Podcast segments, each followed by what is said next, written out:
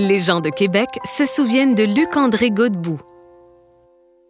Luc-André Godbout est une figure connue de la basse ville de Québec.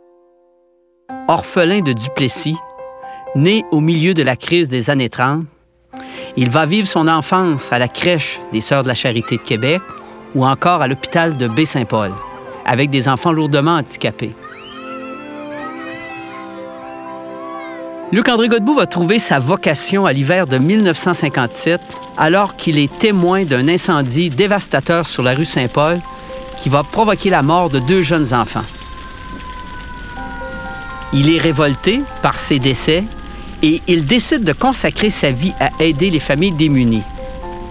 À partir de ce moment-là, il va décider pour les familles pauvres de la basse ville de ramoner les cheminées, de réparer gratuitement les annexes à l'huile et également de faire des déménagements.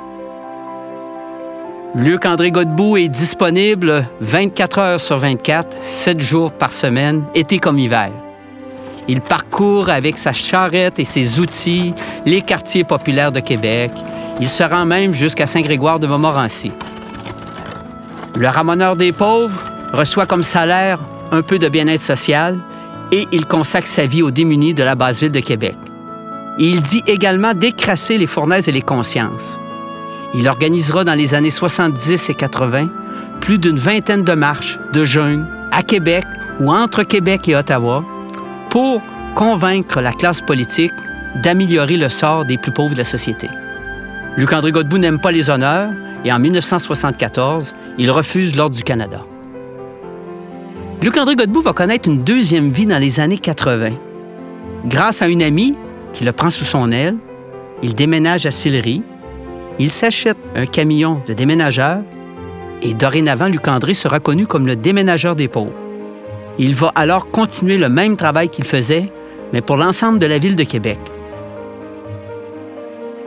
Dans la mémoire populaire, on se rappelle de Luc-André Godbout avec ses survêtements de travail, sa figure et ses mains noircies par la suie des cheminées et du ramonage, et sa fameuse charrette qui circulait dans les rues de la basse-ville.